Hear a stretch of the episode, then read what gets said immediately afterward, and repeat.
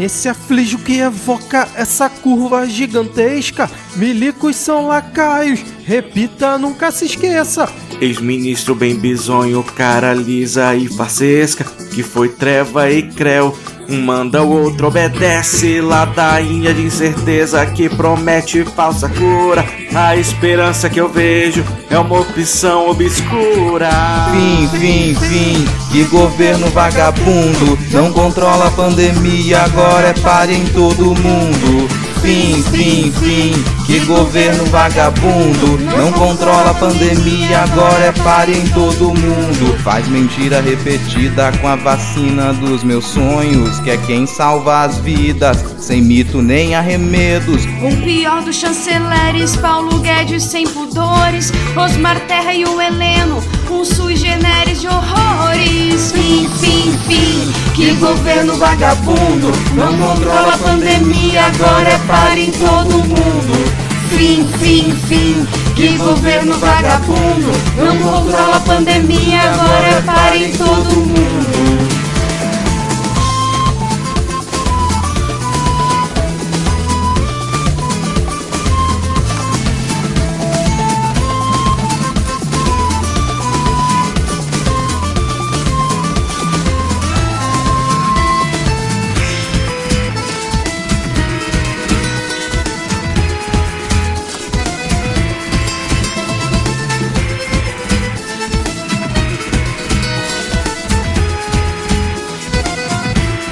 Contra isolamentos sociais, apelam à liberdade, usam achismo balelo, uma total insanidade. Virou disseminador da nova cepa que avoluma. Subestimam a vacina e o medo agora é do Lula. Fim, fim, fim. Que governo vagabundo não controla a pandemia, agora é para em todo mundo. Fim, fim, fim, que governo vagabundo não controla a pandemia, agora é pare todo mundo. Jacaré, jacaré, quero ser, quero ser, quero ser. Jacaré, jacaré, vem de agulha, qualquer um eu chorarei.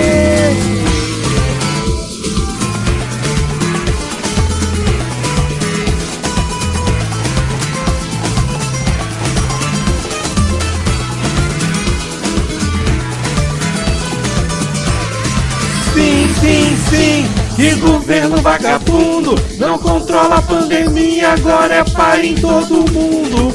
Fim, fim, fim, que governo vagabundo não controla a pandemia, agora é pare em todo mundo.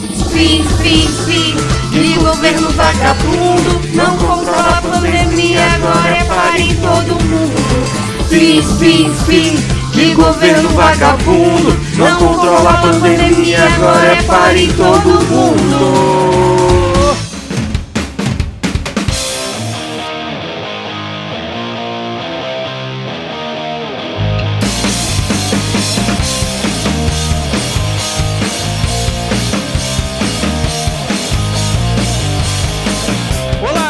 Cidadã, tudo bem? Eu sou Vitor Souza, falando diretamente do dia 16 de março de 2021 e está começando mais um episódio do Midcast Político, nosso formato que traz informação, pistolagem e bom humor na medida do possível, debatendo fatos que ocorreram na última semana e que influenciam no cenário da política nacional. E hoje aqui comigo temos diretamente do Sul é meu país, Ad Ferrer. Tudo bem, Ad? E aí, galera, tudo bem não, né? Mas há de ficar, né? Há de ficará. Há de ficar, muito boa essa, Ad. Seguindo aqui a nossa apresentação, temos diretamente da Aprazível Manaus, Diego Esquinelo. Tudo bem, Diego? Olá. Não, também não tá tudo bem não. É um bom, um bom momento ainda assim pra você que nos ouve. E eu queria perguntar, Agi, quando você foi escolher esse apelido ou este nome social, você já sabia todas essas possibilidades de piada? Pior que não, pior que não. Isso aí veio depois. Aí eu vi, olha só, pode ser que pegue, né? Tem até um tempo verbal pra mim e pegou pra você ver. Como é, é uma coisa muito. É o dom da. O dom de escolher nome artístico. É assim. A gente podia abrir agora pensando aqui uma nova categoria lá no PicPay. Aliás, se você ainda não apoia o Midcast, picpay.me barra Midcast, pra pessoa apoiar e ter acesso é, ao nome original da, da AD, né? Pode ser que seja AD mesmo, mas fica a dúvida, né? Vamos criar uma categoria lá de 10 mil reais, o que, que vocês acham? Mas antes, espera aí, deixa eu esquecer aqui. Deixa eu continuar a apresentação aqui, porque temos ele sempre animado, diretamente da Prazível Vitória, Rodrigo Hipólito. Tudo bem, Rodrigo? Pô, bicho, eu achei que hoje eu ia escapar, que você tinha esquecido de mim. Não, sabe não que é brincadeira, escapar, né, não. cara? Eu não esqueci de Não, você. cara, É tudo só bem. Eu piada. tava aqui, tava aqui ouvindo a voz da, da Adi, que é muito adificante. Viagem. E... Cara, mas esse negócio de piada de nome, eu lembrei de um vídeo que eu recebi no maravilhoso Zap da família hoje, que é chamada pós-pandemia. Vandemilson. Presente. Alcongelson. Presente. Loquidalson. Presente. Mascareide. Presente. Vacinária. Faltou. Faltou? Aham. Uhum. Ixi. ai, bicho. Ai, ai, meu Deus do céu. o pior é que eu 100% acredito que já deve ter no mínimo um de cada desse no Brasil. o álcool Gelson, tá, com certeza, cara. tá, mas, mas tá tudo bem, gel, Rodrigo? Existe álcool em gel líquido? É, não nossa, cara. Na qualidade de produtor de álcool gel, existe, é só você não colocar o gel aí, ele fica líquido mesmo. Mas vamos lá, Cara, Rodrigo, mas a tudo gente bem, tá cara? mal, a gente cara. Todo mundo cortou aqui. cortou aqui, mas foda-se, né? A gente tá mal, tá mal. Mas assim, eu tava, era pra eu estar bem. Só que, porque aqui no Espírito Santo agora a gente tem novas medidas de restrição, né? Mas eu me lembro que o governador, pra poder definir as medidas de restrição, antes ele se reuniu com a Fê Comércio e eles decidiram que igreja continua a ser atividade essencial. Nossa, cara. Não, essa é uma batalha que todos os governadores perderam, né, cara? As igrejas, né, a bancada evangélica venceu nesse caso, em todos os É estados. porque impressionante. Deus está no comando, cara. É, exatamente. E Deus é brasileiro, né? Ou seja, babaca. Caraca, ofendeu metade dos ouvintes aqui. Se você já faz parte dos 10 ouvintes, sabe como funciona a nossa dinâmica, apesar de um pouco confusa aqui nesse começo hoje, mas se você está chegando por aqui, nesse nosso formato nós dividimos o episódio em dois blocos temáticos ou não. Depois temos aí o Adivinha e no final nosso momento dos salves e dicas culturais. Agora, sem mais delongas, vamos iniciar o episódio com o bloco Ah, negócio é confusão.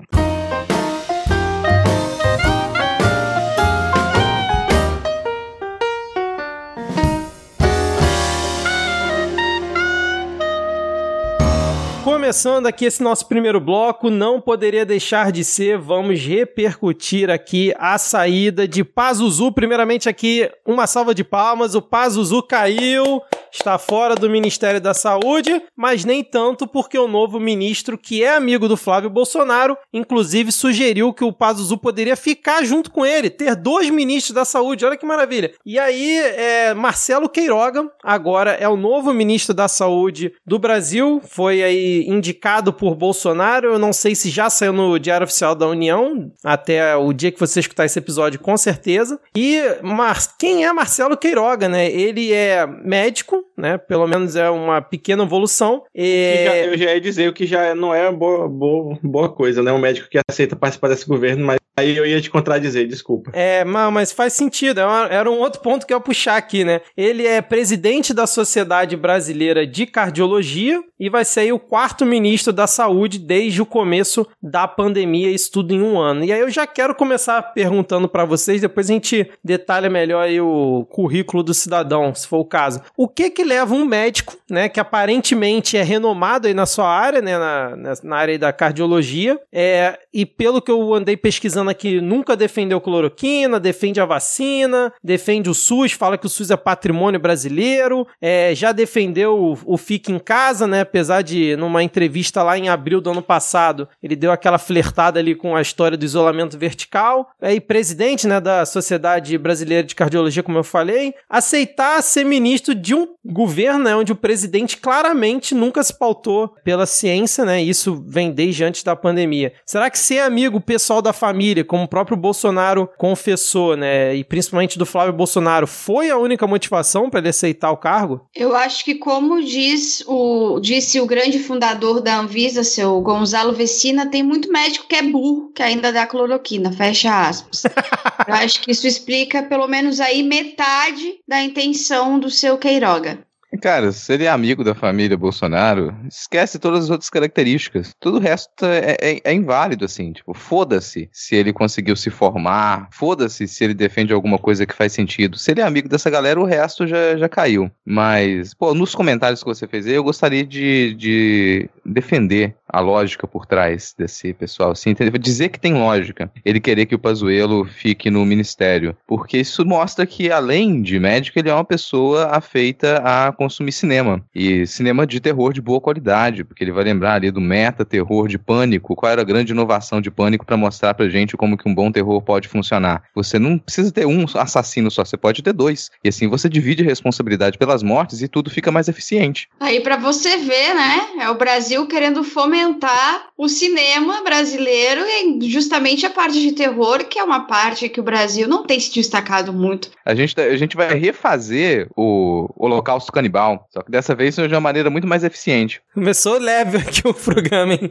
Cara, Eu só queria aproveitar a, a menção ao Cinema Nacional e mandar um abraço para o nosso ouvinte, Rogerinho do Engar. mas e aí, ô, ô, Diego, o que, que você acha? Você acha que. Cara, eu vinha do, do trabalho hoje ouvindo no maravilhoso meio de comunicação chamado rádio, que esse cara ele tem uma, uma longa carreira política, né, dentro do meio médico aí, dentro dessas associações e etc. E que seria meio que um, um passo nessa, nessa carreira política dele, essa, essa escolha, né, um lance meio de, de vaidade, assim, ou de algo, algo nesse sentido. Não sei se procede, mas eu vi aí essa explicação que eu deixo com vocês para enriquecer o debate ou não. Olha, eu acho que mais ou menos faz sentido, porque é o que tem sido acusada, por exemplo, a Ludmila Rajar. Rajar ou Rajar, não sei muito bem falar o, o sobrenome dela.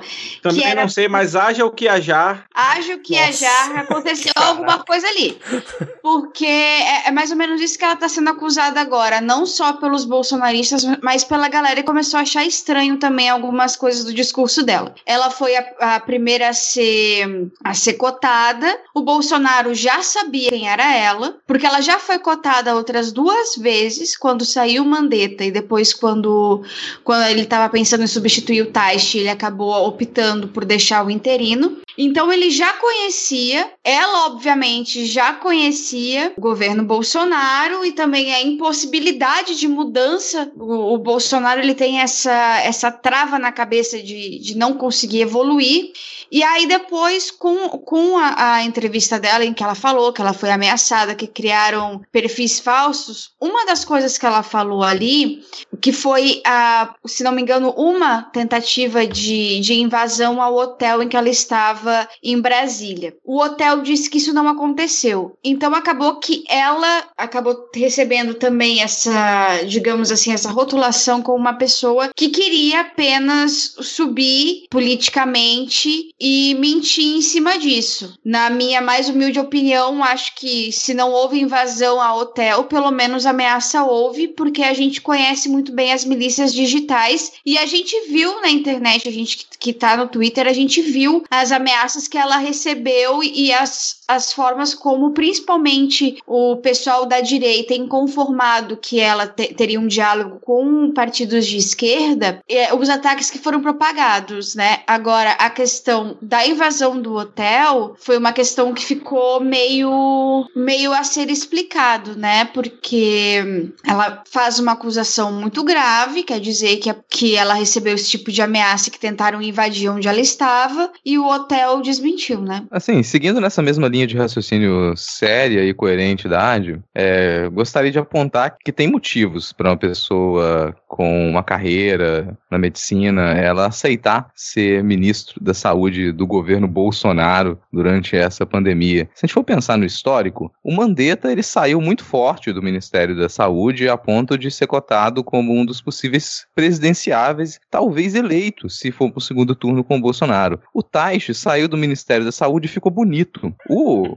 Pazuzu, ele conseguiu sair do Ministério da Saúde agora e ele tem sob seus pés um número de mortes muito maior do que qualquer outro militar brasileiro. Agora, você imagina o que, que pode vir pela frente para quem assumir esse ministério agora, cara. Você só tem a ganhar no final da sua carreira como ministro. Pazuzu, que inclusive estão começando a cavocar a família dele por aqui. Parece que tem, tem coisa boa vindo por aí, né? Na família do Pazuzu e, e nessa gloriosa ascensão ao poder. É, exatamente. Falando ainda no, no Pazuzu, né? Vocês já comentaram também sobre a, a Ludmilla, que vendo algumas ações dela, né? Ela no, no hospital junto com a Dilma e outras entrevistas dela, realmente não tinha a menor condição dela aceitar participar do governo Bolsonaro e o Bolsonaro aceitar isso também, né? O, ao que tudo indica, o Centrão levou esse nome lá pra ele, mas realmente não faria o menor sentido, porque ela parece ser minimamente coerente, né? Mas uma coisa que eu queria falar do, do Pazuzu, né, foi aquela entrevista coletiva aviso prévio dele, né? Que foi, acho que, uma vergonha, né? Que mais um general passou aí pelas mãos do Bolsonaro, mas que continua achando que tá tudo bem. O cara teve é, a capacidade de ir numa coletiva pra falar do seu trabalho, falar de um cronograma de vacinação e com Um uma... não, o milésimo, quinquagésimo, oit- oitocentésimo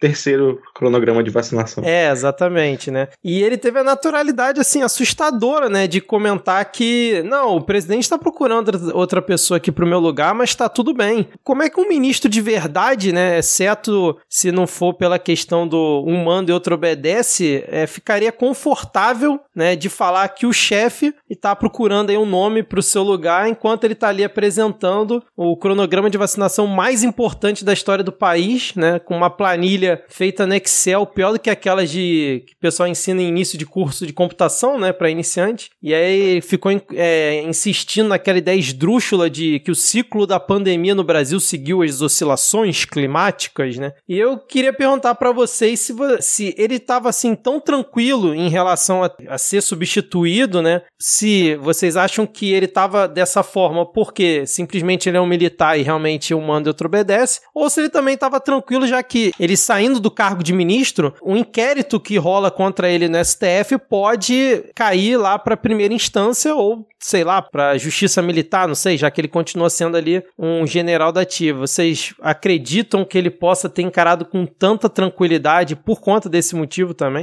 Olha, Cara. Brito, eu acho que é falso, tá? Eu acho que ele é um falso, fingido, e ele tá se achando aqui como se ele fosse o calmo do rolê. Ele não é. Ele tá com o cu na mão, porque ele tem um número muito grande de mortos nas costas, ele tem um número muito grande de pessoas revoltadas com ele, de pessoas doentes, de pessoas passando necessidade em filas de UTI. Eu não acredito que ele tenha levado isso com tranquilidade nem um pouco. Eu acho que ele foi obrigado a engolir esse sapo para não piorar a sua situação. E se ele batesse de frente com Jair Bolsonaro, a, a sua reputação seria jogada ao lixo completamente. Eu acho que é uma tentativa desesperada de se segurar ainda no, no Bolsonaro, porque eles são uma coisa só até hoje, né? Então eu não acredito. Cara, sei lá, eu vou discordar um pouco da Adi, porque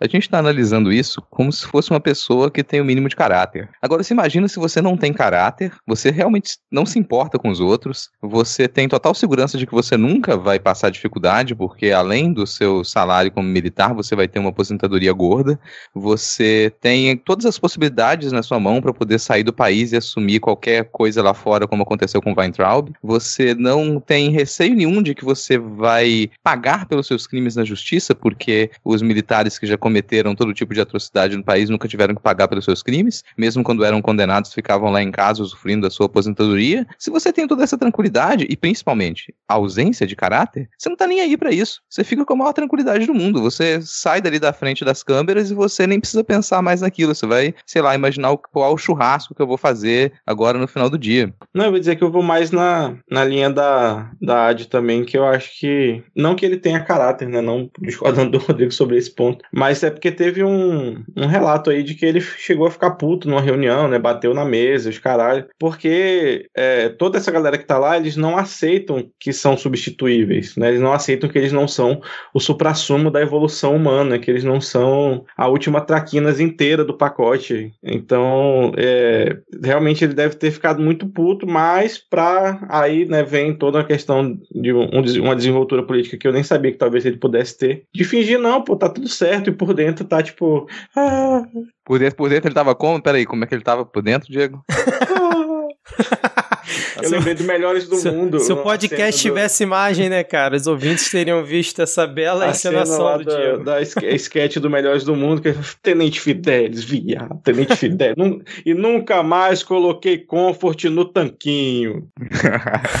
Por que, que eu puxei é, esse tópico e comentei a questão do inquérito, né? Eu vou lembrar aqui de uma pessoa que o Rodrigo gosta bastante, que é o homem sem sobrenome, Marcelo Álvaro Antônio, que ele saiu do Ministério do Turismo, né, sendo elogiado pelo presidente e pelo sanfoneiro, né, que entrou no lugar dele, e ele, pum, deu uma sumida do noticiário. Ninguém mais escuta falar de Marcelo Álvaro Antônio. E lembrando que ele é acusado, né, de ter comandado aquele esquema lá do, de candidaturas laranjas em 2018 dentro do PSL. Na época que ele foi demitido do Ministério do Turismo, disseram que foi porque ele falou mal do General Ramos via WhatsApp. Então eu fico pensando, no caso do Pazuzu, né, o que, que ele fez? né? Mandou o negão da piroca pro, pro Bolsonaro no WhatsApp? O que que foi? Porque o cara conseguiu acumular mais de 250 mil mortes sob o comando dele. De repente trocam ele do comando, sendo que ele fez tudo que o Bolsonaro quis até o momento, e aí entra no lugar dele, né, o Queiroga, que diz que vai trabalhar para dar continuidade ao bom trabalho do Pazuello e comenta que seria bom ter o Pazuello junto com ele no comando do ministério, mesmo que seja de brincadeira. Então, se o Pazuzu tava fazendo bom trabalho e ele disse que não pediu para sair por motivo de saúde ou qualquer outro, né? Para que que trocou Cara, assim, ministro não então, tem né? verdade nenhuma nessas declarações. Esquece a ideia de que eles estão fazendo declarações que, que elas têm qualquer fundo de verdade. Agora, a pressão sobre o Brasil com relação à, à pandemia, ela é real. Ela é uma pressão in- interna e externa. E ela cresce, ela está muito pesada, sabe? A pressão dos governadores, pressão do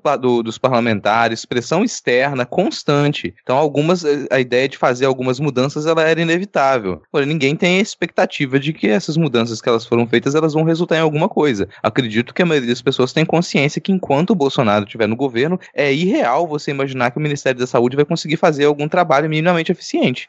Até porque o Centrão que, que apostou e apresentou a Ludmilla pro Bolsonaro, mais uma vez, dessa vez ela veio com a força do Centrão, e aí é que tem um bastidor do antagonista que fala que o interlocutor do, do próximo ao Arthur Lira, próximo ao presidente da Câmara, diz, disse o seguinte, abre aspas, a gente quer ajudar, mas o cara não quer ser ajudado, então que se dane. A impressão que se tem é que o nome do Marcelo Queiroga já era, já tinha sido decidido antes mesmo da reunião com a Ludmilla e que o Bolsonaro apenas se reuniu com ela para calar a boca do Centrão e essa mudança foi apenas para acalmar a pressão que vem do Centrão, não a pressão que vem dos governadores, dos prefeitos e do exterior, mas foi uma tentativa de calar o Centrão. No entanto, ele acabou que, que não deu o que o Centrão queria. Centrão não queria apenas uma troca, uma troca por um nome político, médico político. Queria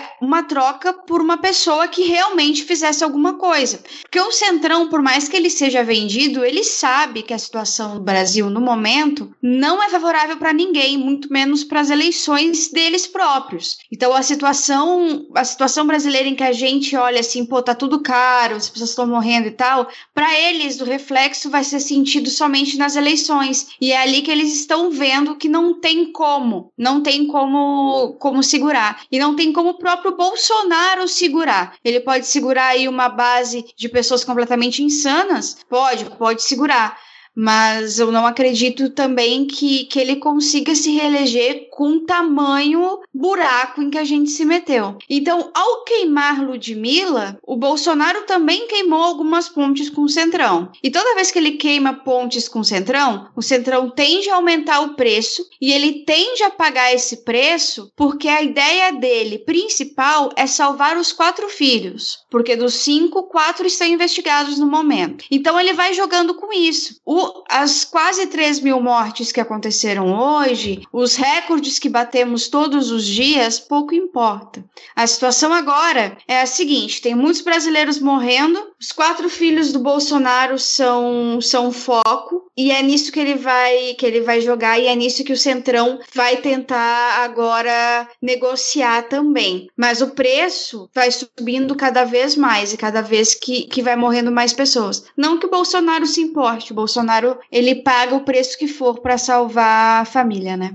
Se foi um aceno pro Centrão, foi um aceno meio estranho, né? Porque o Arthur Lira, hoje é terça, no domingo, né? Foi quando surgiu a notícia de que o Pazuello é, sairia do ministério. Ele tuitou assim: ó, coloquei os atributos necessários para o bom desempenho à frente da pandemia, capacidade técnica e de diálogo político com os inúmeros entes federativos e instâncias técnicas. São exatamente as qualidades que enxergo na doutora Ludmilla. Espero e torço para que, caso nomeada ministra da Saúde, consiga dese desempenhar bem as novas funções pelo bem do país e do povo brasileiro nesta hora de enorme apreensão e gravidade. Como ministra, se confirmada, estarei à inteira disposição. Então, claramente foi um nome levado pelo Centrão, talvez até pessoalmente pelo Arthur Lira, e o Bolsonaro simplesmente cagou e andou, né? Encontrou lá com, com ela, pelos bastidores que dizem da reunião, ficaram falando de cloroquina, o Bananinha perguntando se ela era a favor do aborto e de armas. Então, é, foi um jeito meio estranho dele fazer um aceno pro Centrão, pelo menos, de se encontrar com ela para chegar, fazer uma reunião dessa, descartar completamente e colocar um cara que é totalmente alinhado à família. Eu acho Mas que é o Centrão tá meio puto com ele. Isso já aconteceu antes, não necessariamente com uma indicação tão forte como ao, ao Ministério da Saúde, mas o Bolsonaro já traiu o- um, um presidente da Câmara. Ele- eles eram aliados, Rodrigo Maia e Bolsonaro, no início, e o Bolsonaro traiu o Rodrigo Maia da mesma forma. O, o,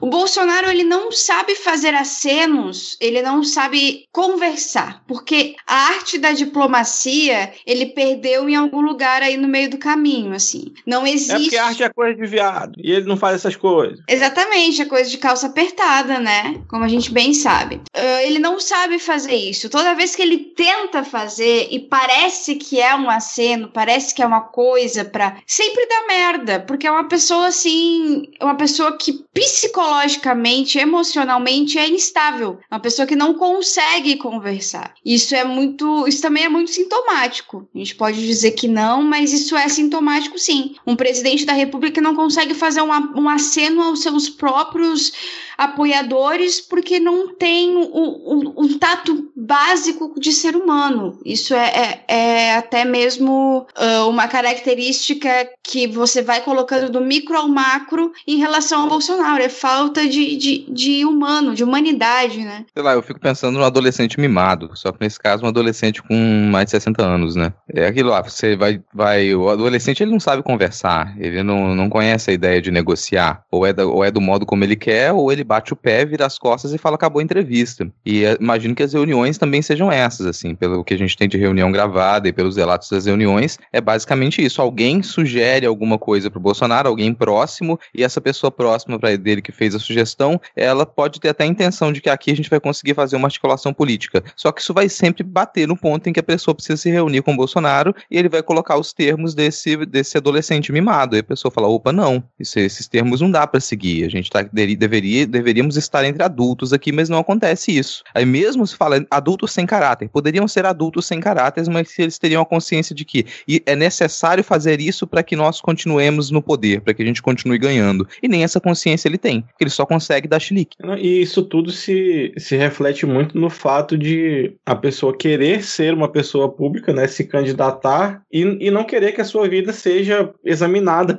pelo público, pela justiça. né, Não, não entender que você não está acima da lei por, por ser político, né? Porque tava, passou 30 anos anos roubando lá, é, fazendo esquema na Câmara, é, fraudando o poder público e nunca foi pego e achou que isso ia ser igual para sempre, né? Que o, o, cargo de presidente não, não tem mais destaque do que um deputadinho qualquer, né? Que nesse ponto nem deveria ter, mas, mas que tem, obviamente tem. Um bastidor da Veja que eu acho também importante falar é, é sobre essa questão da preocupação dos auxiliares do, do palácio, porque o Bolsonaro passa os dias contando piadas dentro do, do Palácio da Alvorada, não governa e não gerencia. O, o ministro chegou a reconhecer para Veja, abre aspas, nosso desafio é mudar essa postura do presidente, fecha aspas. Então, na verdade, o Brasil está nas mãos não só de um adolescente, mas de babás que não conseguem controlar o adolescente. É exatamente isso que está acontecendo. Se a, se a pessoa não governa e passa o dia inteiro sentada fazendo piada enquanto 3 mil pessoas morrem, não há condições. E piada, inclusive, com suicídio, né? Falando que, ah, é suicídio, mas pode rir, tá tudo bem, pode rir. Exatamente. E aí eu queria já pegar um, um gancho aqui, já ir pro próximo tópico, aproveitando que na fala da AD ela comentou aí sobre 2022, que acha que né, o Bolsonaro já tá fazendo esse cálculo, né, de não, talvez não conseguir se reeleger por conta é, da questão aí da pandemia. Saiu uma pesquisa do Instituto Atlas, eu sei que o Rodrigo não curte muito essas pesquisas, mas saiu no último dia 11 que a popularidade do Bolsonaro, né, o ruim ou péssimo, chegou ao nível de 57%, mas ainda é no mesmo patamar do início ali da, da pandemia, na, no início do pico da primeira onda, onde chegou a 58%, e nesse momento, segundo essa pesquisa, a avaliação positiva caiu para 25% e 18% classificam a gestão Bolsonaro como regular. E além disso, também a gente teve a, uma pesquisa que saiu também né, na mesma pesquisa Atlas, mostrando que Lula, Ciro e Mandetta bateriam Bolsonaro no segundo turno em 2022. E aí, o que, que, vocês acharam dessas pesquisas? Ainda está longe para a gente comentar qualquer coisa? Olha, eu não acredito que esteja longe para a gente comentar uh, determinadas coisas. Está longe para a gente bater uh, no martelo e dizer o que vai acontecer em 2022.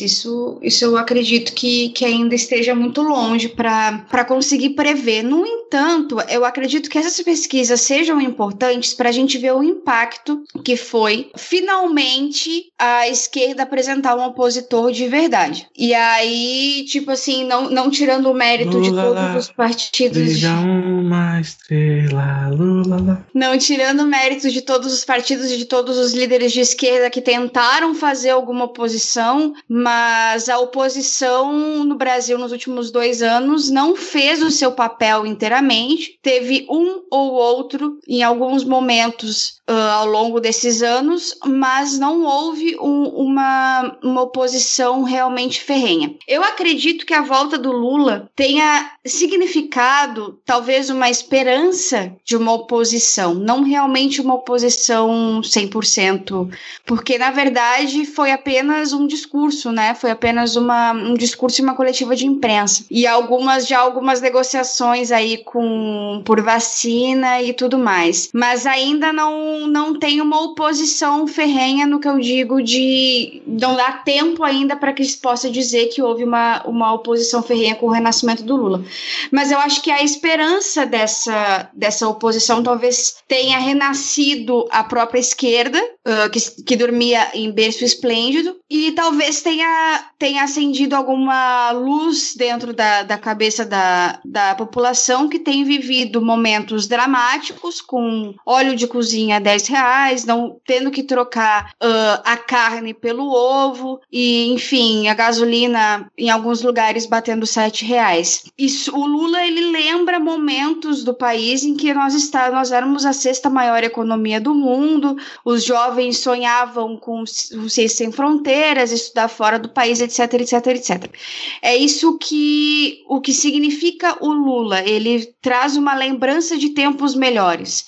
Então, somente o discurso e algumas ações já foram suficientes para baixar a, a popularidade do Bolsonaro e até mesmo inflar outras outras candidaturas agora outras possibilidades de candidatura, como a do Ciro e do próprio Mandetta. Mas acredito que ainda seja muito cedo para que a gente possa dizer se eles venceriam, obviamente, e se essa, essa volta do Lula significa uma oposição sistemática ao governo, ao governo Bolsonaro. O que a gente precisa agora é de oposição de verdade, de passar todos os dias cobrando, todos os dias pedindo, todos os dias chamando o ministro da Saúde, chamando o presidente, indo atrás, não somente nas negociações de vacina, que Lula e até mesmo a Dilma já participaram de algumas, já mandaram algumas cartas e pediram a- ajuda também. Até o Temer já participou de Até negociação o de Temer, vacina. tá ligado? Tipo assim, até o Temer. Então, eu acho que a volta do Lula bagunçou a, a população, bagunçou a- as estratégias políticas do Bolsonaro, bagunçou a estratégia política de outros de, outros de direita, de outros que se, que se apresentam como direita ou centro-direita, como Luciano Huck, João Dória e até mesmo Eduardo Leite. E bagunçou, bagunçou. Chegou trazendo tudo aquele discurso, não só a, a, a saída de. A, ou a decisão do Faquin, mas o discurso em si. O discurso foi muito importante. O discurso, a, a, a escolha das palavras e a, a, a forma de se portar foi muito importante. Ele escolheu bater no Bolsonaro de forma a mostrar que lá atrás era melhor. Não mostrando, não chamando o Bolsonaro de nome X, Y, Z, o que normalmente a gente chama, e acho correto, não acho errado, não, só acho errado em sentido de se você vai se portar como um candidato à presidência, você, você ter esse, essa diplomacia, você acaba mostrando que além de incompetente, o Bolsonaro não tem essa, essa humanidade que a gente tinha falado antes, né?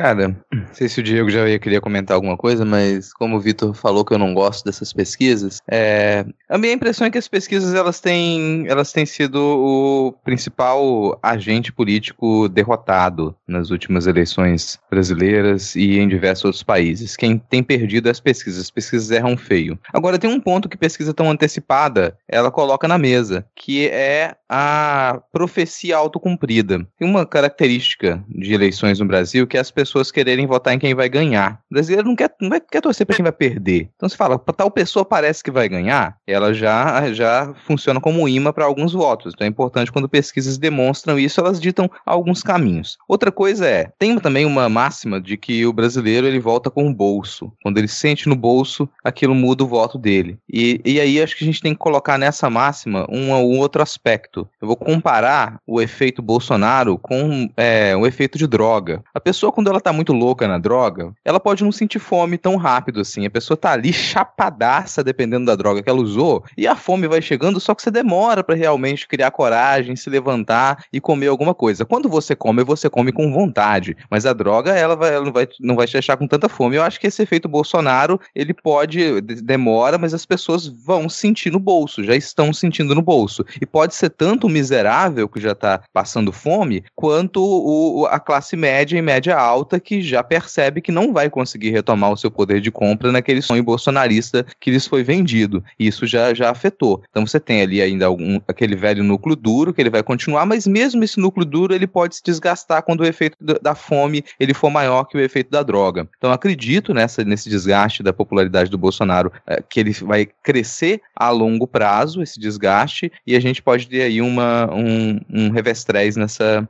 nessa eleição de 2022. Acredito, aliás, que uma de repente a gente consegue vencer essa fome com uma candidatura Lula com leite.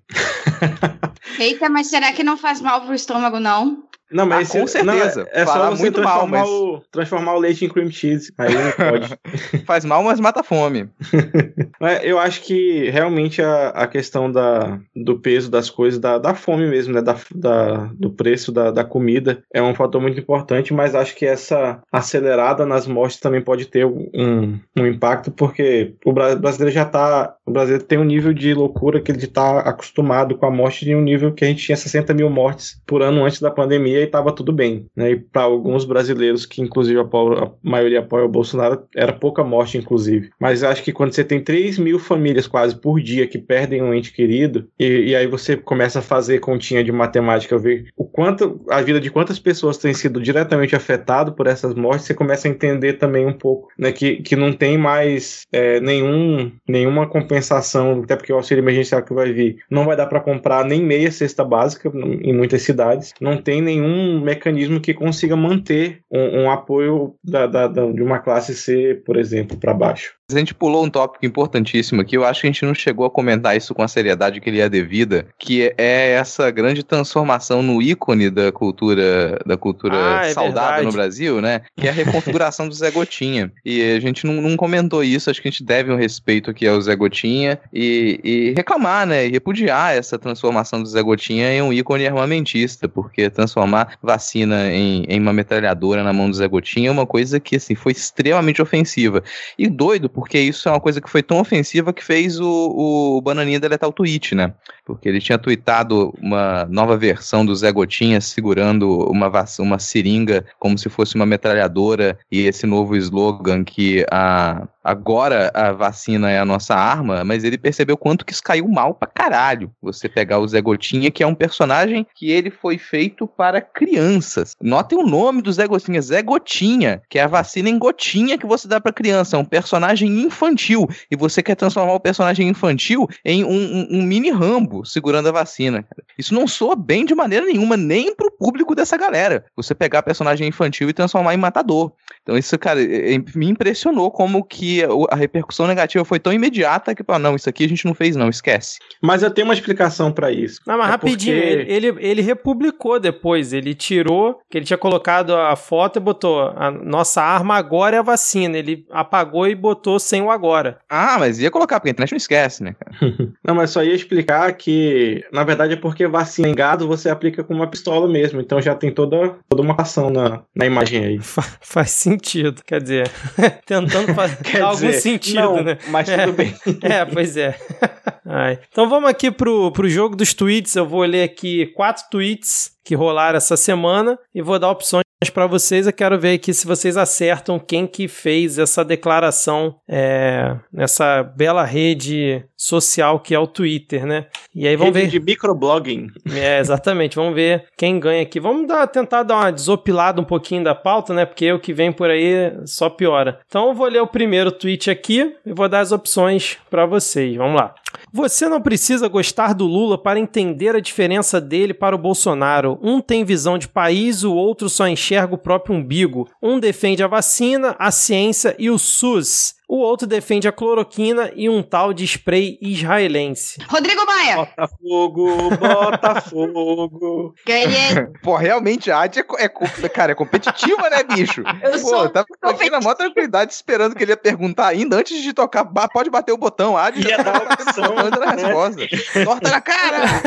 Eu sou muito competitiva, eu não posso com esses jogos. Pô, eu tinha selecionado várias opções aqui, deixa, é isso mesmo, Rodrigo Maia já falou aí. Vamos pro próximo tweet aqui então, ó, vamos lá. Mais uma vez, o trabalho do gabinete do ódio foi efetivo em prejudicar a imagem de alguém que seria tão importante para o nosso país neste momento da pandemia. Prevaleceu a política negacionista. O governo continuará a não priorizar vidas. Triste e lamentável. Posso dar as opções, Vai, Adi? Ad. Fala agora, grita de novo quem é. Posso dar as opções, Adi? Ou você vai. Pode dar as opções. Essa tá difícil.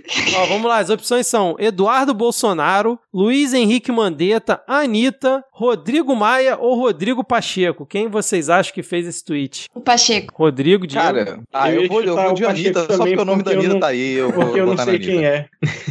Anitta, Rodrigo, Adi, o Pacheco e você, Diego? Eu vou no Pacheco também porque eu não sei quem é. Não lembro quem é agora, então. É o presidente do Senado. Olha aí. Porra, esqueceu o presidente do Senado. Ah, porque é uma figura tão importante, cara. Desculpa. Sinto muito, mas nenhum de vocês acertou, porque novamente foi Rodrigo Maia que fez esse tweet quando ele Olha estava se ele. referindo a Ludmilla Ajar não ter aceitado o cargo aí para ministra de Saúde. Já sei que nome eu vou chutar no próximo. Vamos aqui ao próximo tweet, então. Ó. O Brasil querendo vacina e o exército de Bolsoleone perguntando para uma das médicas mais respeitadas do país o que ela acha de arma e aborto. Essas são as prioridades deles. E aí, alguém quer chutar? Vocês querem que Esse foi o nosso querido ouvinte do Midcast. Não adianta o Denis dizer que não ouviu. O Rodrigo Maia escuta, Rodrigo Hipólito. Ó, os Rodrigos se escutam. Esse foi Rodrigo Maia. Rodrigo Exatamente. Mac também é podcaster, né? Então, como ele faz parte da podosfera, ele com certeza escuta a gente aqui, porque ele apoia esse conteúdo independente. Exatamente. Mas é, obrigado, Denis, que foi lá também corrigir a referência lá e dizer qual era a referência real, assim, que não é por conta da minha fala, realmente foi um pouco uma coisa um pouquinho mais refinada. Exatamente, cara. E nas opções que eu tinha aqui, tinha Eduardo Leite e Neymar. Uma pena que essa era fácil aí, não deu pra dar as opções. É, eu ia votar no Neymar só porque antes eu votei na Anitta, eu vou manter esse tipo de voto, assim, porque o objetivo é perder sempre. Então vamos aqui para o último tweet, que diz o seguinte: Os brasileiros não podem ficar reféns de oportunistas altas de preços, como está acontecendo com o material de construção e alimentos. Vou cobrar do ministro Paulo Guedes medidas econômicas concretas para evitar isso. Vou dar aqui as opções. Jair Renan Bolsonaro teria tuitado isso, Luciano Hang, velho da van, Alexandre Frota, Rodrigo Maia ou Rodrigo Pacheco. Esse foi o Pacheco. É, não, vou, Uhum. vou votar aí em quem, cara? que eu- Qual era a primeira opção que você deu mesmo aí? Foi. Jair Renan Bolsonaro. Eu vou votar no Jair Renan Bolsonaro.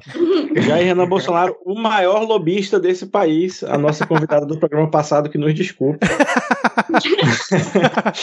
Mas eu vou é, de velho da van. Porque ele tem, tem intimidade com o Paulo Guedes pra fazer essa cobrança daí, tá ok? Bom, e novamente a Adi acertou. A grande vencedora aqui do nosso jogo foi Rodrigo Pacheco. E eu, sinceramente, não A grande entendi. vencedora foi Rodrigo Pacheco, realmente. É, eu não consigo aqui entender muito bem o que que ele queria. Em que ponto que ele queria chegar com isso, né, cara? Que ele misturou alta de preço, oportunista, material de construção, alimento. Aí disse que vai falar com o Paulo Guedes. Esse é o bom do bom. É, Esse é o bom do bom. Mas é isso então, esse aqui foi o jogo dos tweets. Pode ser que nunca mais ele volte, então se você gostou, que bom. Se você não gostou, talvez seja um alento que ele não volte nunca mais. Pra onde que a gente vai agora, Rodrigo? Cara, vamos pra aquela parte que todo mundo gosta, né? Vamos pro ponto da pauta.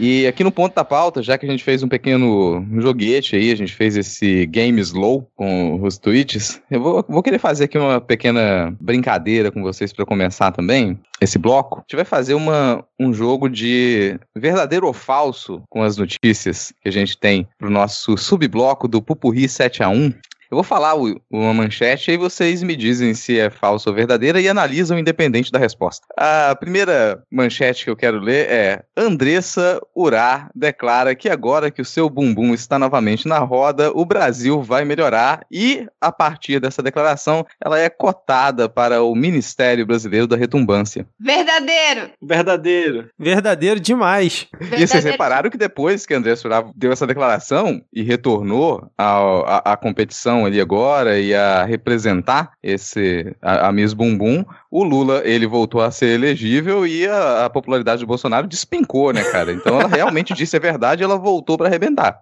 Nossa, escutem o Hoje Tem da Leila Germano com o André Surak. É um encontro com Jesus. André Surak aí provando que é realmente depois que você sai da igreja que você começa a fazer diferença na sociedade. Caraca. Vamos para mais uma, uma manchete aqui. Uma manchete, olha, isso pode ser real, hein, tá, gente? A possibilidade de que seja real. O Exército Brasileiro vai gastar 80 mil reais em miniaturas de boneco tipo Rambo. Rambo. Eu gostei muito dessa especificação tipo Rambo, cara. Eu achei maravilhoso. Ai, eu sou É- pai. É porque em licitação você não pode colocar exatamente a marca, aí você inventa esse tipo de coisa. Que É, maravilhoso. É, tipo, é queijo tipo parmesão, sabe? Não, não é exatamente parmesão, é tipo parmesão. Não é exatamente Rambo. Isso aqui a gente fabricou ali em algum canto lá. é, é um boneco, sei lá, é o Rambo, mas com a cabeça do. General de algum Heleno. personagem da Marvel.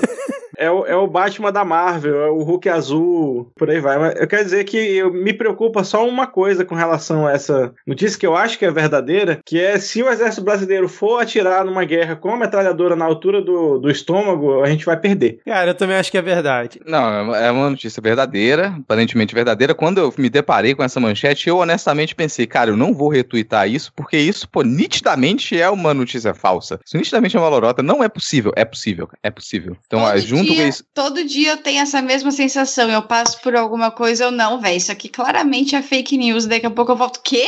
A Globo News tá noticiando isso aqui? Não é possível. Cara, eu, aliás, eu não, não me surpreenderia se essa notícia viesse com uma- um complemento, que na verdade é o Exército Brasileiro vai gastar 80 mil reais a mais para ter um brinde de bonecos tipo Rambo em seus hambúrgueres de picanha. Que vem no combo com a Estela, né, cara? E a, ou a, a Heineken. Mas, gente, quer dizer que vocês são pessoas horríveis, entendeu? Vocês não leem as notícias, vocês ficam espalhando fake news, porque claramente esses bonecos servem para fazer estudo tático.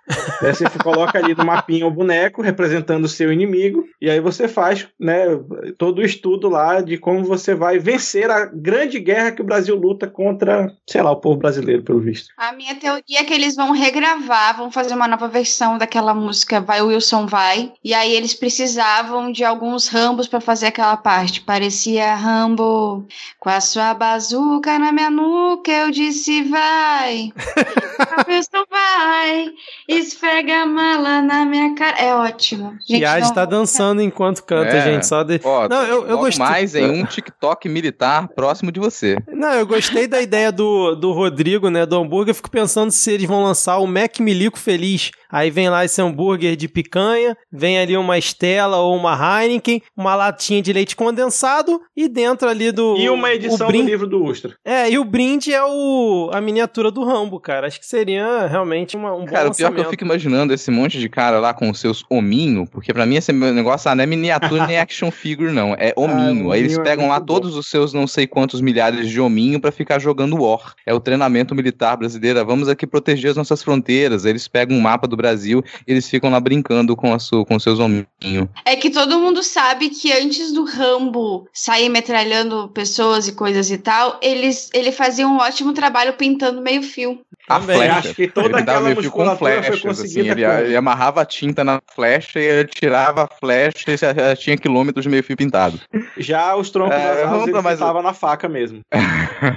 Caralho. Já que a gente falou aí de um personagem que ele é um ícone da cultura estadunidense, vamos para uma manchete, uma possível manchete verdadeira aqui, internacional. Departamento de Saúde dos Estados Unidos pressionou o Brasil para não comprar a vacina Sputnik V da Rússia. Eu quero dizer que se eu tô na década de 60, eu quero um emprego que dê pra comprar uma casa trabalhando duas horas por dia, foda-se. É, eu acho que é verdade. Essa, infelizmente, é verdadeira, e não só é verdadeira, como ainda tem a galera tentando passar a mão na cabeça do, do que o Trump fez, que ah, até hoje a Sputnik não mostrou as, as documentações e tudo mais, mas não justifica o Donald Trump fazer uma pressão ao Brasil, um país continental com 210 milhões de pessoas, sabendo que não ia ter vacina suficiente, e os Estados Unidos comprando muito mais do que precisa e barrando compra de vacina. Isso é, é muito grave. Querendo ou não, é muito grave. O que o Donald Trump fez em 2020 com dentro do seu país e também fora do seu país, é, é- não, não vou dizer que é sem precedentes, porque tem precedente, né? Isso é, só que é uma coisa de guerra fria que, assim, ó, já acabou, já era 2021, galera. A gente tem outras coisas pra fazer, outras coisas pra pensar. Ninguém mais tá nessa aí. Se querem continuar nessa, então, então tá. Acha que essa é uma das notícias mais sérias que a gente teve recentemente que diante da desgraça vai passar batido, mas é, é, é uma, é, é uma espécie de conspiração para poder interferir na política interna brasileira. Então a gente tem um- uma, a gente tem autoridades de um outro país interferindo na política interna brasileira. Isso é extremamente preocupante, não vai ser levado a sério como deveria ser levado a sério, mas isso em um outro mundo, em um, em um mundo paralelo em que as coisas fazem sentido, isso seria o suficiente para gerar uma crise internacional. E aí você vai imaginar que o Departamento de Saúde dos Estados Unidos fez isso com relação ao Brasil e provavelmente fez isso com relação a diversos outros países subdesenvolvidos. Mas espera aí, Rodrigo, no Jornal Nacional eles leram uma nota do governo americano dizendo que isso era mentira, cara. Ah, então tá bom. Desculpa E aí. é por isso que eu só esperei pra responder agora e eu digo que não é verdade. Mas vamos para mais uma notícia aqui, já que a gente está falando de cenário internacional. OCDE, depois de 10 horas chorando a viuvez da Lava Jato, adota medida inédita contra o Brasil por fraquejar no combate à corrupção. Essa eu acho que é mentira, porque jamais a OCDE faria isso com o Brasil tendo For Chanceler como ministro das Relações Exteriores. Eu duvido. Aí a- é achei que a Adi ia comentar, porque é quase uma correspondente internacional. Eu tava, des- tava des- desmutando agora pra comentar. Essa é verdadeira e é também a, fo- a forma como o Brasil vai entrar na OCDE, né? Fazendo esta merda. Mas a OCDE já tinha, já tinha ah, cutucado o Brasil em relação à, problemática da corrupção e como o Brasil não tem lutado ah, contra a corrupção nos últimos dois anos. E o governo Bolsonaro fez o quê? Como faz com tudo, ignora. E a OCDE resolveu tomar, adotar essa medida que nada mais é do que temos uma outra babá. Agora, além de o presidente da República precisar de várias babás para controlá-las, agora a gente tem a OCDE como babá para controlar a gente, porque a gente simplesmente não consegue ah, combater a nossa corrupção, a gente não consegue se manter como um país, e eu acredito que essa vai ser somente a primeira medida bombástica, inédita e etc., que um órgão internacional vai tomar em relação ao Brasil. Eu também acho que é verdade, mas eu acho que essa, essa a gente não precisa se preocupar com essa medida aí, não, porque daqui pro ano que vem a gente não vai ter economia pra entrar na OCDE, então tá tranquilo. Sim, uma das coisas que me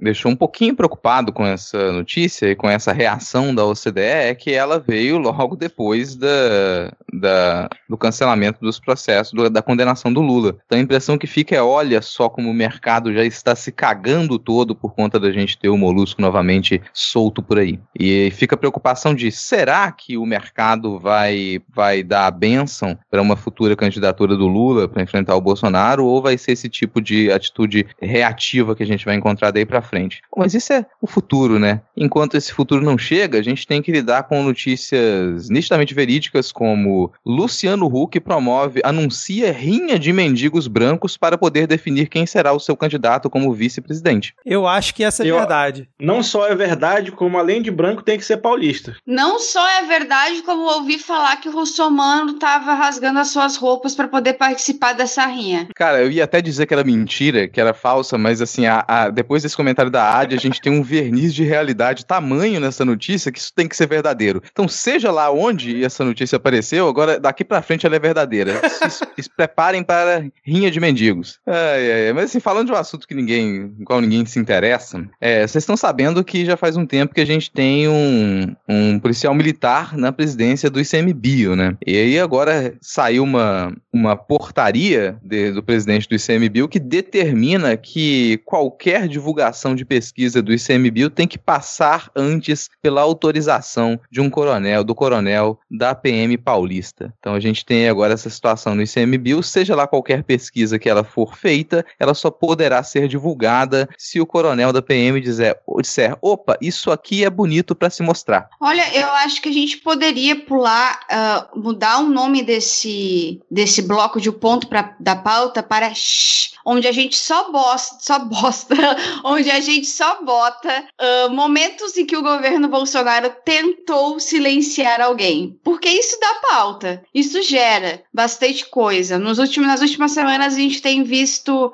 ah, um aumento muito grande de tentativas de silenciamento. Fica aí a dica para os meus colegas. Algum comentário mais sobre isso, gente? Alguém vai achar que é falsa, que isso aqui é, é fake news da oposição? Não pode comentar vou- sobre isso, tá de mordaça, né, cara? E só lembrar que tinha rolado isso no IPEA também semana passada. É, assim, tem uma. A gente pode falar isso disso em outros tópicos também, mas tem uma questão com essas tentativas de silenciamento, que são silenciamentos reais, né? Que é uma censura real. A gente está vivendo essa censura desde o início do governo Bolsonaro em diversos âmbitos, e agora isso começou a atingir agentes políticos e instituições de peso. E mesmo quando isso não funciona, quando a pessoa consegue reverter a situação, quando a instituição consegue reverter a situação, isso gera um medo muito grande. Isso gera autocensura, que é uma coisa que a gente já observa aos montes as pessoas, os programas, jornalistas, produtores culturais se autossilenciando por receio de receber alguma notificação, de ser processado. Percebe que as pessoas, elas, mesmo desconhecidos, não se sentem mais na liberdade de cometer um simples tweet, porque por conta daquele simples tweet acredita que pode ser preso. E prisão, é claro, no Brasil só vai funcionar para quem não tem condição de pagar bons advogados, não tem dinheiro para colocar na roda, e é por isso que o Alexandre de Moraes, ele recentemente tweetou marcando Daniel Silveira e dizendo: "Vai para casa, fiote". Eu iria dizer que é verdade, mas por causa do Fiote somente eu vou dizer que não foi esse exatamente o teor do tweet. Acompanha o Diego nessa aí, cara, só por conta desse detalhe. Eu acho que o fiote é o é a coisa que eu, que eu consigo acreditar, assim. Mas infelizmente é Brasil, né? É, assim, foi uma livre interpretação, né? Eu parafraseei, na verdade, aqui, não foram essas exatas palavras, mas é algo muito similar porque o Alexandre de Moraes ele concedeu prisão domiciliar para o Daniel Silveira. Então, depois que o Dani Silveira serviu de exemplo, ele já não precisa mais ficar lá é, preso é, fora de casa, embora ele continue ali sob, sob vigilância e ele continua não podendo se expressar livremente nas redes sociais. A liberdade de expressão de Daniel Silveira continua censurada. Vem aí as com DS. É, acho que é, esse tweet da arte foi muito bom, cara. Agora, eu fiquei imaginando, depois dessa bela interpretação do Rodrigo, no acórdão do lado no STF, né, o Alexandre de Moraes botando isso, né, vai pra casa, fiote. Cara, ia ser sensacional, cara. E, é- Pô, e é o... se pede tanto que, o- que os juristas brasileiros sejam acessíveis na sua linguagem. Exato. Exatamente. Mas falando de, de liberdade e de notícias prováveis, vocês ficaram sabendo que a ex-presidente da Bolívia, ela desistiu da carreira política e ela decidiu inaugurar uma nova profissão. Agora ela faz a testagem pessoal de compartimentos de cama box. Eu só posso desejar sucesso pra ela nessa nova empreitada. Eu acho que realmente. Justa é um empreitada. Pouco, pouco explorado. Né? Você compra a cama box, você não sabe se você consegue se esconder embaixo dela. Exato. Porque antigamente não, né? A câmera alta você conseguia entrar embaixo da cama com toda tranquilidade. Agora você é obrigado a pegar um estilete, rasgar a cama pra poder entrar embaixo. Eu acho isso muito, muito bom. E, e, cara, livre mercado é isso aí, cara. Quando você tem uma boa ideia, você vai longe. Não, e quem nunca, né, pensou em testar se realmente cabe dentro ali da cama box baú, né, cara? Eu acho que é um nicho a ser explorado realmente. Infelizmente, pra, Inha- pra Inha- Inês, ela vai ficar quatro meses sem poder trabalhar, né? É, tem esse detalhe, né? A a justiça realmente tirando aí essa liberdade de cidadão de bem boliviano de realmente poder exercer uma profissão em tanta ascensão como essa, né? É porque é socialista, cara. Socialista só gosta de vagabundo. Então tava lá, ó, Janine Aez arranjando uma profissão, né? Querendo demonstrar que ela é útil em alguma coisa. E vai o socialista e fala: trabalhar não, trabalhar não pode, volta pra vagabundagem. Então a gente tem aí uma, uma ligeira vitória, a terra plana capotando como sempre. E a golpista da Janine Aez, ela foi presa, acusada de conspiração, sedição e terrorismo. O que de alguma maneira toca na política externa brasileira, porque a gente deve lembrar que a chancelaria brasileira ela reconheceu a presidência da Jair Aez, ela apoiou o golpe que aconteceu na Bolívia e depois a gente ficou aqui naquela expectativa, opa, peraí, qual a participação do Brasil nisso? Não deu em nada. Nas eleições seguintes na Bolívia se confirmou que a esquerda voltou ao poder, esse pessoal ficou com o cu na mão e desde então o For-Chanceler está silencioso com relação ao que acontece no nosso país vizinho. Na verdade, hoje ele falou, hoje o Itamaraty falou, e foi talvez melhor ter ficado quieto, porque foi aquela coisa Quase assim, sempre. Não, não foi golpe, não. Tanto é, e gostaria de lembrá-los que eu apoiei. Então não foi golpe. Então, assim, tem, tem momentos, tem momentos, e aí fica até ao- aos ouvintes, pensem antes de falar. Há momentos em que você deve falar, momentos que é melhor você ficar quieto. Nesse caso, veja um exemplo de Ernesto Araújo. Cala a boca e fica na tua, porque vai dar ruim pra você, entendeu? A não ser que você realmente acredite que você está acima do bem e do mal e das leis e de, de tudo mais, e só vai ser julgado por Deus em outro plano. Eu lamento, mas golpistas já estão sendo ah, julgados em outros países, só só a gente que não julga. Então acredito que futuramente, se Deus quiser e Deus vai permitir, a gente consiga julgar essas pessoas que também participaram de golpes e que provavelmente uh, participaram de ações de sedição em outros países, não só na Bolívia. No futuro próximo a gente vai saber realmente o que aconteceu e essas pessoas vão ser punidas. É curioso, tá virando uma tradição, né, da política externa brasileira participar desse tipo de processo, porque tava lá o, o é, foi o Bananinha, né, o Bananinha que ele tava lá no, nos Estados Unidos participando dos encontros com o pessoal que invadiu o Capitólio, e antes disso a gente já teve esse contato brasileiro aí para apoiar um golpe de agora uma acusada de conspiração, sedição e terrorismo, e eu fico me perguntando aqui, né, se o governo dos Estados Unidos agora com Joe Biden, ele tem algum interesse em verificar, opa, será que esses milicianos milicianos que tomaram o poder no Brasil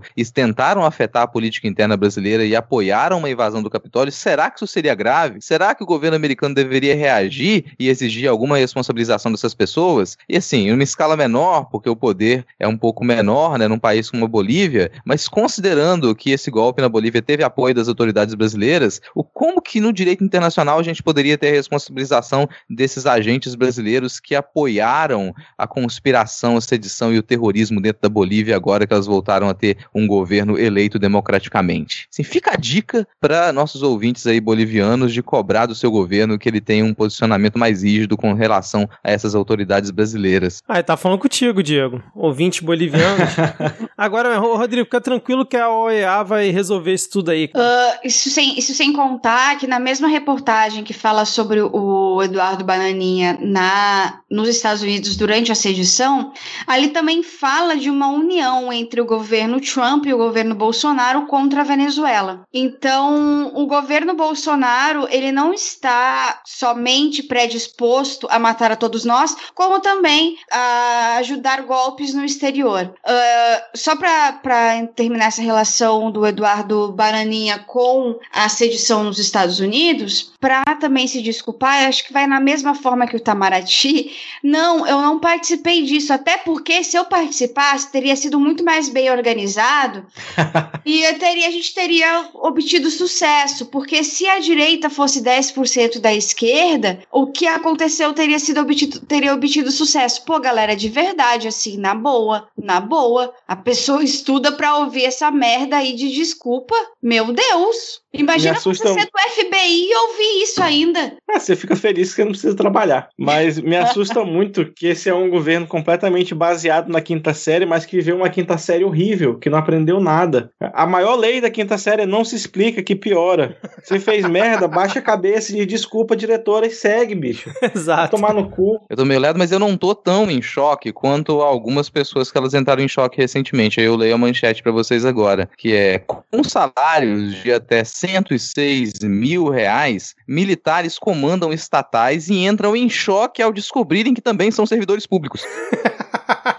Ó, oh, mas eu vou dar uma dica aqui para os nobres militares que Apesar de o salário de vocês ter ficado congelado aí também, infelizmente, vocês podem negociar, quem sabe, aí um sítio em Atibaia, entendeu? Um tripé no Guarujá, já que vocês estão aí no comando das estatais, né? Vê aí uma picanha com o Joelson, toda essa galera tá, tá, tá no game ainda, pô. Agora, Rodrigo, você que tá com a notícia, quanto que o Luna ganhava em Itaipu, cara? Você acha que eu tô com a notícia aberta? Você acha que eu abri essas notícias, cara? Nossa, você tem muita você é muito, muito esperançoso, meu amigo, que acharam que eu abri essas notícias.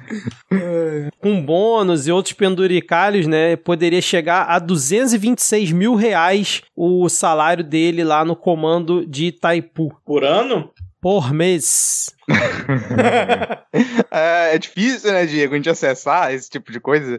É difícil acessar esse tipo de valor. Mas assim, cara, tem uma. É, tem, uma grande, tem uma grande regalia que ele vai perder saindo de Itaipu, que é lá ninguém dava visibilidade para ele. Lá o cara ficava na dele, ninguém tava nem aí porque ele tava fazendo. Agora, quando ele sai de lá pra Petrobras, aí as pessoas descobrem qual é o nome do sujeito. As pessoas descobrem quanto que ele ganha. Então a pessoa tá. Ele tava super tranquilo, ninguém sabendo quem ele era. Nem existindo um escândalo internacional envolvendo a Itaipu, nem assim o nome dele ficou em foco. E agora já era. É, e aí o levantamento aqui do Metrópolis diz, né? São 16 presidentes em 46 empresas, né? Todos militares, com salários iniciais estimados em valores entre 20 mil reais e 106 mil reais. E fica aquela Mas, coisa, caralho, né? Aquela pergunta. 46 empresas, não é? Mas e cadê o, o Estado mínimo, porra? O governo não é liberal, caralho? Não para os militares, porque fica aquela pergunta, né? Se você tem um militar na presidência, militares nos ministérios, militares, militares comandando as estatais, militares comandando redes de comunicação, militares comandando todos os serviços básicos, será que a gente tem uma situação um pouquinho próxima de um governo militar não democrático? Será que isso é possível?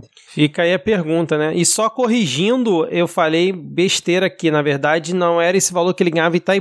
É o que ele vai passar a ganhar agora como presidente da Petrobras. Ufa, tô muito melhor agora. Agora, agora sim eu tô respirando aliviado. Mas, Rodrigo, eu vou dizer que não, cara, porque é o seguinte. Os militares são cidadãos, então se você é cidadão, você é do povo. E se você é o povo e tá no governo, é o povo democracia, entendeu? O povo governando, tá tudo certo, cara. Isso aí, né, cara? É o povo. É... Inclusive, já que eles são cidadãos comuns, eles poderiam estar sujeitos à justiça civil também, né? E responder a tudo como civil. Inclusive, cumprir algumas coisas que normalmente os civis cumprem, como trabalhar e receber um salário de merda, que é o que maioria, acontece com a maioria dos civis, né? Mas assim, isso aqui a gente tá, a gente tá pensando baixo. Eu quero trazer para vocês aqui uma notícia que comenta a opinião de uma pessoa que pensa fora desses nossos padrões restritos, esses padrões que eles, que eles ra- raciocinam de acordo com as normas da física, com as necessidades do corpo humano. É uma pessoa que raciocina além do carnal. Eu gostaria de trazer aqui a opinião do Carlos Wizard, que ele não vê lógica nenhuma na iniciativa privada doar vacinas para o SUS. Para que seguir essa lógica se você pode fazer magia? Mas, cara, se ele pensa além do carnal, ele pensa no Cortella e no Pondé? Cara, eu pensei exatamente, não essa piada, mas quando o Rodrigo falou carnal, pensei justamente no carnal, no Leandro Carnal. Não nessa bela piada do Diego, muito boa. Ai, ai. Eu não li a, a notícia, mas pela manchete dizer que não vê lógica em doar para o SUS, quer dizer que eu concordo. Eu também não vejo lógica, porque você não deveria precisar doar para o SUS, porque o governo tinha que financiar essa merda. Ô, filha da puta. Agora, essa foi uma pedra cantada, acho que o Rodrigo falou na época quando a gente é, comentou sobre a notícia da rede privada é, comprar vacinas e depois doar metade para o SUS, isso era pedra cantada, né, cara? Na hora que eles estiverem com as suas belas mãozinhas, nessas milhares ou milhões de doses de vacinas, né, quem que vai conseguir chegar lá e garantir que eles vão fazer a boa ação de doar para o SUS, né? Olha, dessa, dessa notícia aí, muita gente ficou berrando, muito, muito bolsominion ficou mugindo nas redes sociais, falando que realmente o SUS é isso, o SUS é aquilo, o SUS é aquilo outro. Mas eu gostaria de dar um dado para vocês. Hoje, mais de 14 hospitais privados em São Paulo pediram leitos do SUS porque não tem leito mais na rede privada. Então, assim, você não vê lógica da rede privada, entre aspas, ajudar o SUS? Beleza, só que daí não pega leito do SUS também para você, porque a situação no momento ela é tão grave, mas tão grave que não tem não tem atendimento para ninguém. Você tem dinheiro, cagou, foda-se, dinheiro no cu porque não vai servir para nada. Hoje em dia não vai servir para nada. O teu plano de saúde não vai servir para porra nenhuma, o teu plano de saúde não vai te salvar. Então não adianta o, o, a- o pessoal da- das redes privadas dizerem que não há lógica doar, doar para o SUS, se eles próprios estão precisando do SUS agora. Essa, essa fala foi dita antes da, da notícia de- desses hospitais precisando de leitos do SUS. Mas fica aí, né? O, o karma instantâneo parece que é a única coisa que tem funcionado bem. F- você fala uma coisa, vem a realidade e te joga três tapas na cara. Eu espero que esse tapa na cara tenha atingido alguém certinho e que essa pessoa, pelo menos, né, seu Carlos Wizard, comece a tocar o seu coração e pense que, porra, tô precisando do SUS agora, né? É, eu eu só queria fazer um adendo a essa fala da Ad, que eu, como muitos pensam, acho que bilionário, como é o carro do Carlos Wizard, não tem coração. Então, eu não acredito muito que isso possa acontecer, mas eu queria ler a declaração dele aqui, cara, que é de uma cretinice sem tamanho. Olha, abre aspas. Levantou-se a questão de que os empresários possam comprar as vacinas para os seus próprios trabalhadores, desde que façam uma segunda doação para o SUS. Não consigo ver muita recíproca nessa questão. Eu já estou sendo solidário com o governo, ele está deixando de ter a logística, a mão de obra, a negociação e o custo dessa aplicação. Se eu for esperar o governo imunizar toda a população de risco, que são os idosos, linha de frente, paciente com comorbidade, uma população de 70 milhões de brasileiros, eu estive recentemente no Ministério da Saúde e fiz essa pergunta. Se nós temos um grupo de risco com 70 milhões de pessoas para serem imunizadas, quanto tempo isso vai levar? Só um comentário sobre o que a Adi disse. Estão precisando do SUS agora é o caralho, que todo ano o SUS perdoa bilhões de reais de dívida que o, a rede privada faz de cirurgia que, e procedimento que eles não têm culpa para cobrir, e aí faz no SUS, fica de pagar e depois vem o governo e perdoa, né? Gente, é assim mesmo, eu falar, é assim que o capitalismo funciona, gente. Surpresa zero. O capitalismo faz é isso. Ali, o sistema público funciona, as pesquisas funcionam, aquele investimento tá ali, vem o capitalista e fala, opa, me entrega metade disso aqui que eu te vendo essa metade por, pelo dobro do preço. Isso é comum, tem um... Depois se quiserem procurar aí, eu não vou conseguir encontrar agora, mas tem um vídeo argentino que ele é extremamente didático com relação a isso, que ele ensina como que o capitalismo funciona com alfajores. Então o pessoal tá, tem três pessoas, cada um com a sua pilha de alfajor, e aí você mostra como que o capitalista funciona, enganando um, tirando os alfajor da pilha do outro e falando agora eu, eu vou te... Olha como é que é injusto a vida para você. Então agora eu vou te revender, vou te emprestar, vou te doar esse material que eu acabei de roubar de você. Porque capitalista é isso, o grande empresário capitalista nada mais é do que ladrão, nada mais é do que a pessoa que rouba dinheiro do outro, do que... É, é, mas é isso que o capitalista faz. O capitalista, ele é o que... O modo como ele ganha dinheiro é roubando o esforço alheio, é roubando o trabalho alheio, é roubando o dinheiro do outro, é roubando o que o outro é capaz de produzir porque ele não é capaz de fazer nada. Então, nada diferente aqui da, da rede privada, que a rede privada faz. Eles não são capazes realmente de produzir nada. A gente poderia estar muito bem com o SUS muito melhor equipado e a rede privada ela não, tem, não teria toda essa grande serventia, mas é a única maneira como eles conseguem sobreviver é vendendo ilusão e é roubando o que a gente já poderia ter no sistema público, é tirando capacidade de investimento do governo dentro do SUS. Eu, eu só queria ler mais uma fala aqui do, do desse cidadão. Ele mandou assim também, ó. Estamos falando de vacinar os trabalhadores ligados ao nosso grupo empresarial. Nós não estamos falando de familiares, amigos, vizinhos e conhecidos. Como se nessas empresas de bilionários não tivessem familiares trabalhando dentro das empresas, nem amigos, nem vizinhos, né, cara? Enfim. E aí o, o Rodrigo fez um comentário aí que é, me lembrou que o novo ministro da Saúde, o Queiroga, eu tava né, assistindo algumas entrevistas, né, alguns vídeos dele, no próprio canal dele no YouTube, e ele comenta que tem que parar com esse negócio, que é, o Brasil né, tem que investir mais na iniciativa privada também para poder dar é, subsídios para que se invista em pesquisa, que esse negócio de ficar tudo em cima do Estado é, não pode continuar acontecendo. Como se essas pesquisas, por exemplo, agora das novas vacinas né, é, da Covid-19 não tivessem tido aporte dos estados pelo mundo afora, né, cara? E como se não fosse assim sempre. Então, é mais um adendo aí, como pensa o, o nosso ministro Queiroga, ou como já muita gente está dizendo, o que droga. Não, é o grande raciocínio neoliberal, né? O raciocínio genial neoliberal. Nossa, eu quero um Estado mínimo. Tira o Estado. Só não, só não pode impedir que o Estado interfira nas empresas na hora de dar subsídio e fazer investimento, né? Aí o Estado pode interferir. É engraçadíssimo esse raciocínio neoliberal. Ok, você quer ser um grande capitalista? Você quer viver ali com as regras do mercado, então não peça um centavo de subsídio do governo. Não peça para o dinheiro público ser colocado em investimento na sua empresa privada. Vai lá pescar o seu peixe, ô caralho. Sabe? E não vai usar a rede do serviço público também não para pescar o seu peixe. É isso? Acabou esse comentário aqui agora. Vamos acabar com esse tópico, porque a gente já tá puto da vida com esse tópico aqui agora. Vamos trazer coisas mais, mais, mais leves aqui, né? Vamos trazer censura e perseguição política.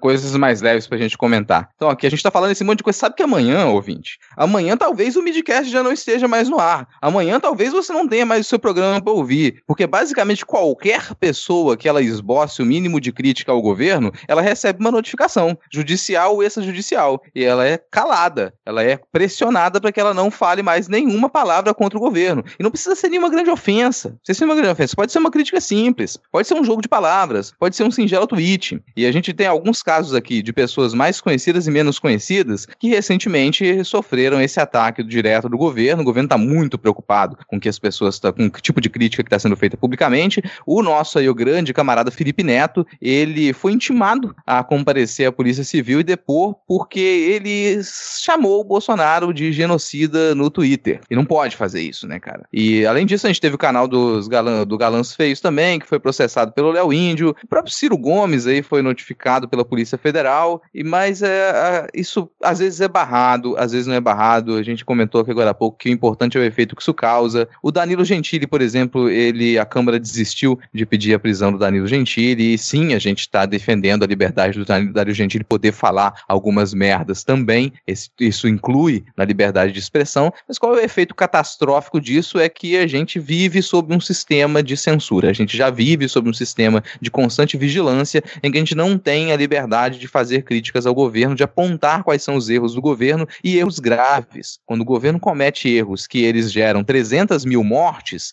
sim, a gente tem erros graves que eles precisam ser colocados com as palavras que lhes dão nome, como genocídio. Mas a gente não pode mais falar isso, porque do contrário a gente corre o risco de ser preso. Uh, aqui a gente tem algumas situações diferentes. Uh, a situação do Felipe Neto, ela é uma situação um pouco emblemática, porque ele tá sendo, ele foi intimado por crime contra a, a segurança nacional. Uh, isso foi uma notícia crime do filho do presidente da República, o Carlos Bolsonaro. E aqui a gente tem alguns erros, alguns vícios de origem já, que a Júlia do iLib da Globo News já tinha elencado, e eu queria pontuar.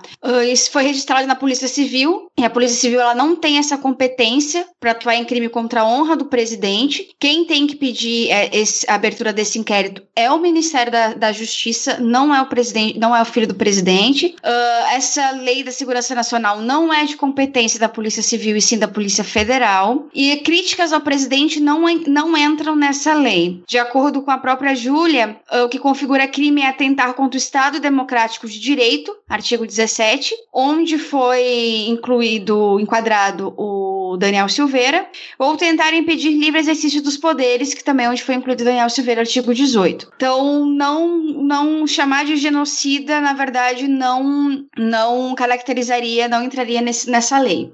A questão do Galãs Feios foi é um, um, um processo do Léo Índio, que é sobrinho do, do Jair Bolsonaro, primo do, dos Bolsonaros, uh, que ele, eles falaram em uma live, em um vídeo, se não me engano, em que ele diz que o, o que compraram o Léo Índio na, na AliExpress para dar de presente pro Carluxo. E isso gerou aí um processo uh, que pede a exclusão do vídeo, um pedido de desculpa e 15 mil reais em, de indenização. Já no caso do Ciro Gomes, uh, ele foi notificado pela Polícia Federal por crime contra a honra do presidente. Então, esse não teria, ele teria sido, ele teria sido notificado duas vezes, né? Uh, isso não teria nenhum vício de origem ainda, que, que, que, se saiba por enquanto, porque isso foi apenas uma pincelada do que o, que o Ciro Gomes, que o Ciro Gomes falou, né? Então, a gente tem três situações distintas. A gente tinha situações dos professores da UFEPEL, nós tivemos uh, a situação também da Casa Nem essa madrugada no Rio de Janeiro, com invasão de policiais militares sem máscara. Então, o que a gente está tendo agora é uma caça às bruxas de influenciadores, de, de líderes políticos de oposição, e isso tem acontecido justamente em dias, e, e, acho isso até uma coincidência, entre aspas, engraçada, em dia em que um dos seus filhos é atacado, em que sai uma notícia em que um dos seus filhos está envolvido em X, Y e Z de esquema de corrupção. É o, foi o mesmo dia que surgiu o processo ao Galãs Feios e ao Felipe Neto. Agora, em relação ao caso do, do Felipe Neto, né, a, a Ad pontuou muito bem aí os vícios, né, que a Júlia do Alibi trouxe, mas é aquela questão que, assim, quando é com uma pessoa rica, né, que é o caso Felipe Neto, que tem todos os meios para se defender, é uma coisa. Agora, imagina um de nós aqui, ou algum outro podcast política, recebendo a polícia na porta da sua casa, né, com, com esse papel aí dessa intimação a depor, porque o filho do presidente abriu aí uma queixa-crime contra você, e a pessoa vai conseguir raciocinar, vai conseguir defesa suficiente para poder é, questionar esses pontos né, na justiça? Ou imagina se for num, num, nível mais baixo ainda? Não vai, cara. Então, é, como ele mesmo comentou, né, essa tentativa de intimidação, primeira para jogar pro público, na minha opinião, porque o Carluxo fez vários tweets com essa situação, né, jogando ali pra galera dele, e para mandar um recado para as outras pessoas que, que têm algum tipo de influência, algum tipo de voz, né, que chega num determinado número de pessoas que para ficar ligado realmente porque pode se virar contra ela. E a pessoa sem recurso vai fazer o quê, né, cara? Tá arriscado ser presa, mesmo a competência da situação é, de ser enquadrada em lei de segurança nacional por chamar o presidente disso ou daquilo não, sendo, não ser correta, né, cara? Então eu vou puxar o adivinha.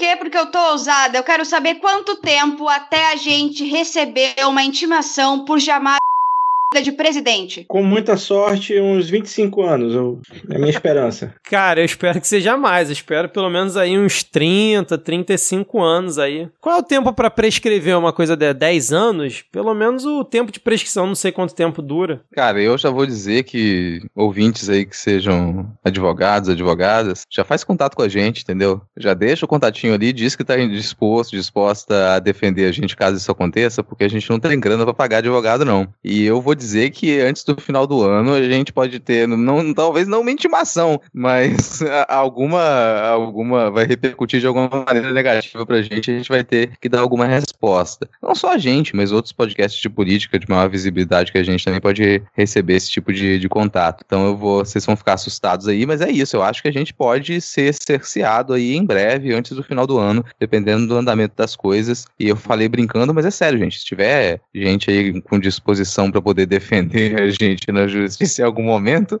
manda uma mensagem lá no Twitter que a gente vai, a gente pode precisar disso em algum momento. Olha, eu tô com o Rodrigo, eu até botei esse aí no Adivinha justamente pra gente mendigar um apoio de advogado.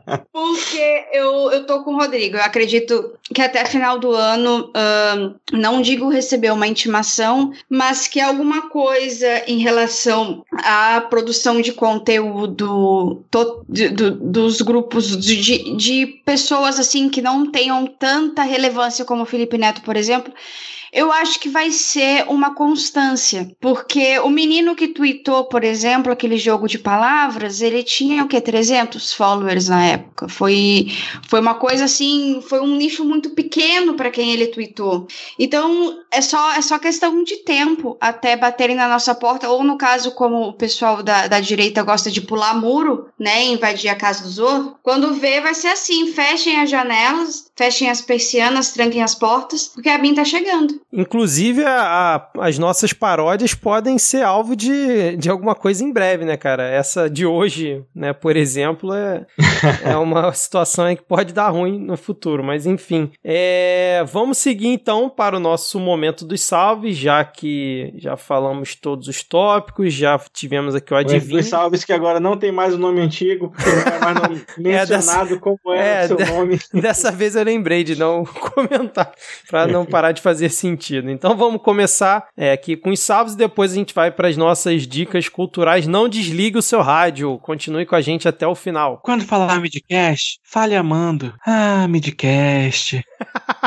Olha aí o nosso locutor do próximo Midcast Greatest Hits. Vai ser o Diego aí, cara. É, Ian Ariel pediu um salve para ele e mandou um abraço para todos nós aqui da bancada e também para Tupá, que hoje não está presente aqui com a gente. O Gui de Castro falou: Ei, boa gravação, meninos e meninas. Me manda abraços e um beijo sem distanciamento social. Infelizmente, Gui, isso não será possível. A gente ainda respeita essa situação. E hoje ele disse, hoje do dia do tweet, né? Então, no caso, hoje mesmo, dia 16, é aniversário da mamãe dele, a Marta Maria. E ele pediu o nosso tradicional parabéns aqui e disse que adora todos nós. Então vamos cantar parabéns para senhora Marta Maria no 3, 2, 1. Parabéns para Parabéns. você na colheita da alegria da cenoura da cidade. Parabéns. Para, para, para, parabéns, para, para, É para. vida, Parabéns. é. Esta- Eu gostei que quando é pra mãe a gente Quando é pra mãe a gente canta assim, tudo na paz de- do Senhor. É, a gente tudo falso mesmo.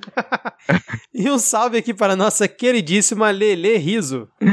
Ah, o Daniel, Dan- o Danilo FM, ele pediu um salve para arroba Rede Emancipa, que usa a educação como ferramenta para a construção do poder popular. Força e luta, companheiros, punho levantado. O Bernardo Sgur, ele mandou um parabéns pra gente e ele também quer mandar um beijo e um cheiro para sua futura médica, que é comunista, e sua namorada, Maria Fernanda. Então, Maria Fernanda, um beijo e um cheiro de Bernardo Sgur.